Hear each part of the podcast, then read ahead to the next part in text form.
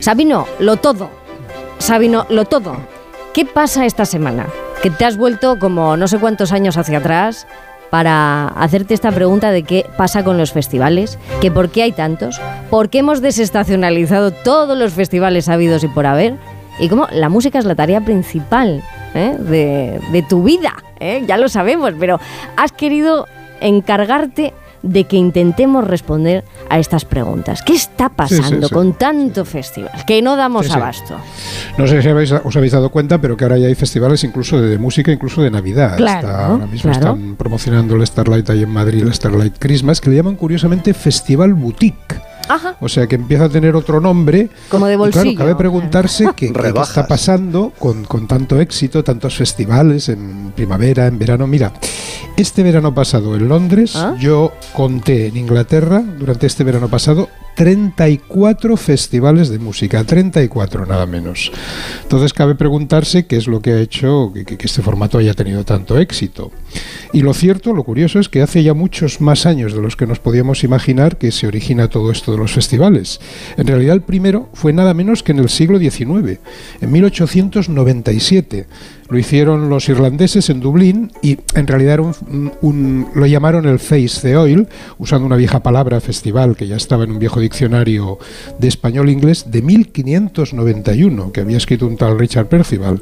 Y usaron la palabra que venía del latín y significaba ceremonia. Ellos lo que querían celebrar los irlandeses era un día eh, de fiesta, de ceremonia, para recuperar eh, la música tradicional irlandesa sería lo que diríamos un día festivo, como diríamos ahora. Y la raíz de la palabra, fest, de hecho ha quedado en el alemán y es la que se usa ahora para, para cualquier festival, cualquier iniciativa de este tipo. La gente del cine recuperó la palabra en los años 30 del siglo XX. Y mm, las muestras entonces eran muestras de películas de, ese nuevo medio que se popularizaba pero lo cierto es que cuando se recupera para el mundo de la música la palabra es en 1951 con el famoso Festival de San Remo. Mm. Y la década de los 50 fue la época dorada de la canción italiana. San Remo tuvo tanto éxito que Marcel, el director en aquel momento de la Unión Europea de Radiodifusión, se le ocurrió que la mejor manera de crear una verdadera unión cultural europea era imitar a San Remo y hacer un festival donde cada país de Europa trajera sus canciones. Y así en 1956, cinco años después de la creación de San Remo, se funda el Festival de Eurovisión. A partir de ese momento, la década de los 60, el que yo viví de pequeño, es la época de oro de los festivales de la canción. Curiosamente, fíjate Isabel, muchos nacen en el Mediterráneo. Está el Festival de la Canción del Mediterráneo en Barcelona. Es que tenemos un espíritu. De Alayor en Mallorca, el Festival de Benidorm en la costa levantina. En Latinoamérica, luego viene el Festival de la OTI o el de Viña del Mar en Chile. El concepto era como el de Eurovisión se presentaban canciones y se votaba una como ganadora que se hacía famosa. Pero justo como es la década que los tiempos van cambiando y llega la contracultura, se empieza a plantear, yo creo que muy razonablemente, que, el arte no está para competir, que para eso ya están los deportes. Mm. Y entonces, con la contracultura, llegaron los, los macrofestivales como Monterrey Pop, Woodstock, Isla de White, aquí en España Canet Rock o el famoso concierto de la transición de la mugre que se llamó en Burgos.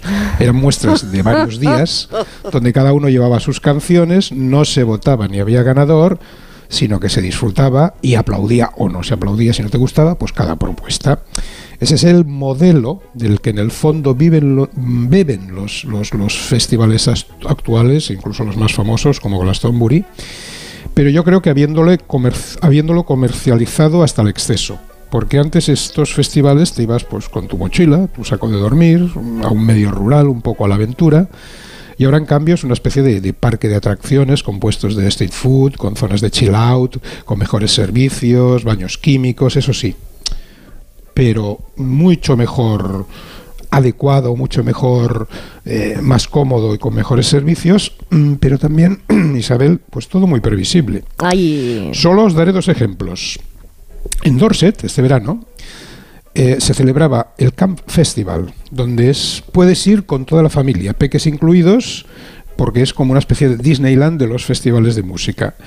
Y cuando se celebra Glastonbury, las compañías de charters de helicópteros inglesas tienen un incremento de pedidos de millonarios que quieren desplazarse al festival a todo lujo. Y ahí, chicos, yo lo siento, pero sí que me planto exijo mis derechos de, old school, de, rocker de la vieja escuela. Con tanto negocio y previsibilidad, si no hay manera de que Jimi Hendrix prenda fuego a su guitarra, Keith Moon destroce su batería o Jim Morrison se baje los pantalones. ¡Qué anécdotas! Lo siento, pero las reglas de los macrofestivales las inventamos nosotros, los nacidos entre 1950 y 1971. y son espectáculo, volumen a todo trapo y experimentación. A ver, yo estoy, como comprenderéis, a favor de la mejora de servicios, el perfeccionamiento de la comodidad de interiores. Sí, sí, sí. Pero oye, aquel fétido olor a pies de mi saco de dormir de la juventud, oye, qué caramba, Isabel. el ronquido de resaca, que además es muy específico, ¿verdad? Era, el aroma de la aventura artística. Yo, yo entiendo la mentalidad del público actual, por supuesto, no les culpo.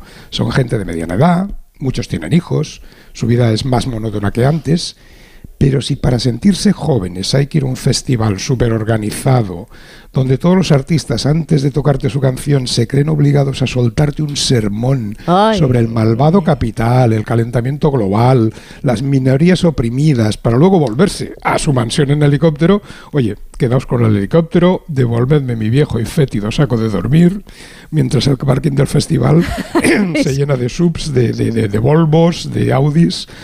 Y a ver, entendedme, no estoy proponiendo que se prohíban los festivales, ni mucho menos. Solo digo a las nuevas generaciones, llamadlos escaparate llamadlos como se esté, empezando a hacer. Eh, que guarden un poquito, que guarden un poquito esta esencialidad. vuestro propio juguete y ponedle vuestro nombre, como hicimos nosotros con nuestra propia música. Baby,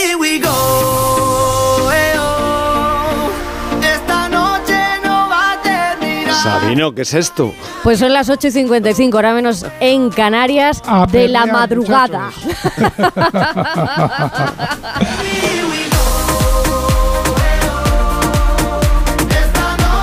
Pues sí que nos iríamos cualquiera de los de Por fin los lunes a un festival con vosotros. Yo creo que sí. Eh, esto tiene mucho de, mítico, Sabino. ¿Y esto, estos quiénes son? Que no los conozco. Bueno, esto es una canción, realmente hoy vamos a perrear un poquito. Oh. O sea, escuchad la letra y veréis lo que es el nuevo concepto de festival que nos espera, con lo que se nos viene encima y que igual que con la inteligencia artificial.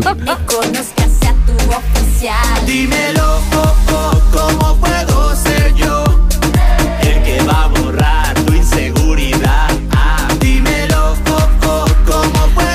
Porque nos queda muy poco para llegar a las 9 en punto, que nos pillen las horarias. Y esta mañana vamos a estar durante toda la mañana dando una turra a los oyentes, preguntándoles por su carnet de conducir. ¿eh? ¿Qué pasó en ese examen?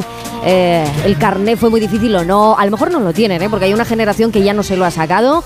Una nota de voz al 620-621-991. Vamos a aprovechar este tirón. Sabino, ¿tú te sacaste el carnet de conducir?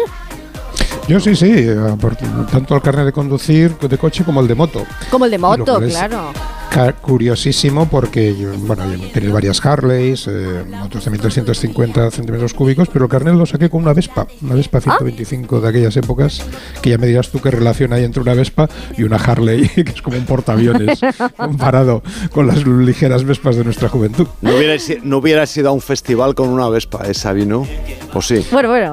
Ni creo que tampoco con una Harley, ¿eh? ah. el barro y todo aquello no sé si hubiera salido, hubiera podido salir entero. Santi Segurola, tu experiencia con el carnet. ¿Te pasó algo que quieras compartir? Sí, yo tengo una gran experiencia, no sé conducir.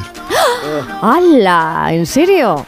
Sí, o sea que para mí es una experiencia superlativa no tener que pasar por ese drama de, los exámenes. Siempre me han molestado mucho los exámenes, no sé por qué. Vaya. Y el de conducir también, así que no lo hice. Pues nada, te adelanta, te adelanta por la derecha Joe Llorente, en tu caso. Bueno, este generaba, mm, me imagino que ahora también, pero generaba especial nerviosismo porque era como una puerta a la libertad tengo carne, de momento no tengo coche porque me decía mi padre, ¿para, qué quieres el, ah. ¿para qué quieres el carnet si no tienes coche? ¿Vas a ir montado en el carnet? Y digo, no, pero de, momento no, pero ya veremos, ¿no?